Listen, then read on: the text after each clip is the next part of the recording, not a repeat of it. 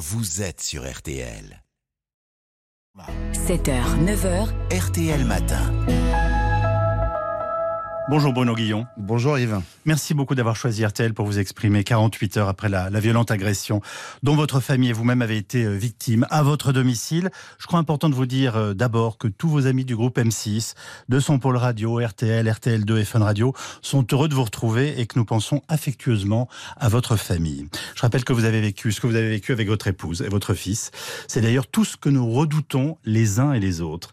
Dans la nuit de mardi à mercredi, des hommes cagoulés pénètrent à votre domicile quelle heure est-il et combien sont-ils? Il est euh, aux alentours de 3 heures du matin et euh, ils sont trois. Euh, je suis en train de dormir, évidemment. j'entends mon fils qui parle. Donc je, pense qu'il me parle et qu'il a un souci. donc j'ouvre un œil. Sa chambre, en fait, c'est un long couloir et sa chambre est avant notre chambre. Et j'entends quelqu'un d'autre et je dis mais avec qui il est en train de parler? Donc évidemment je me lève.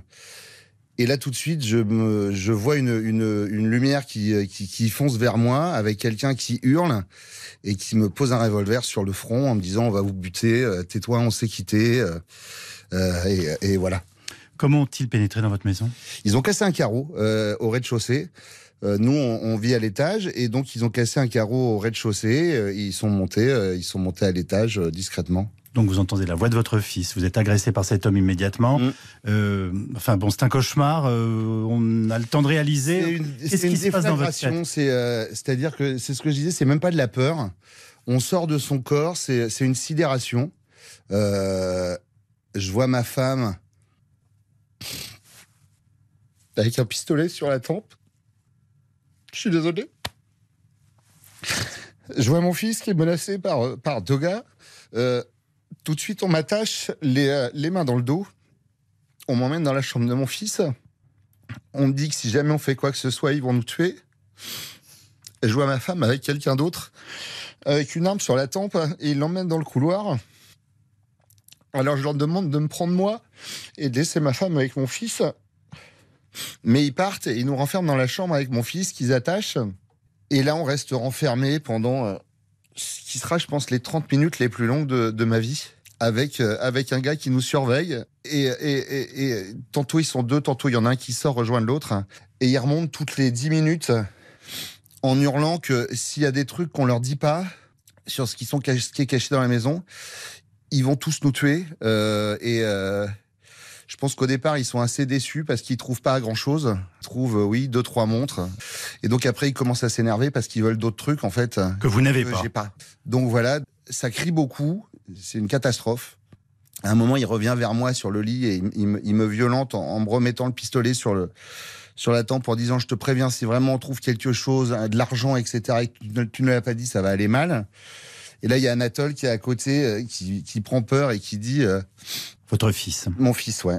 Qui dit Mais moi, j'ai une enveloppe avec euh, tout l'argent qu'on euh, qu'on me donne depuis que j'ai 5 ans. C'est ses étrennes, ses cadeaux d'anniversaire, etc. Et donc, il lui demande où est l'enveloppe, et ils prennent l'enveloppe, et voilà, et ça dure encore un peu, et puis. Euh, alors avec nous dans la chambre, il y en a un qui, en fait, ils sont trois. Il y en a un qui est vraiment nerveux, qui a, qui a, le, qui a le, flingue, et les deux autres, on sent qu'ils subissent un peu le, le, le, le gars, quoi. L'autorité et la violence du troisième. Et donc celui qui est dans, la chambre avec nous, à un moment, mon fils lui dit mais faites pas de mal à ma maman, j'en ai qu'une. Et le gars lui dit mais tu sais moi aussi, et si vous êtes gentil, de toute façon on sera gentil. Et, euh, et voilà. Et, euh, et, ils m'ont dit je vais je vais jeter le téléphone sur les trampolines. On a un trampoline pour mon fils dans le jardin. Il dit je vais jeter le téléphone sur les trampolines. Et donc ils sont sortis, ils nous ont enfermés dans la chambre. Et au bout de cinq minutes, je suis sorti de la chambre.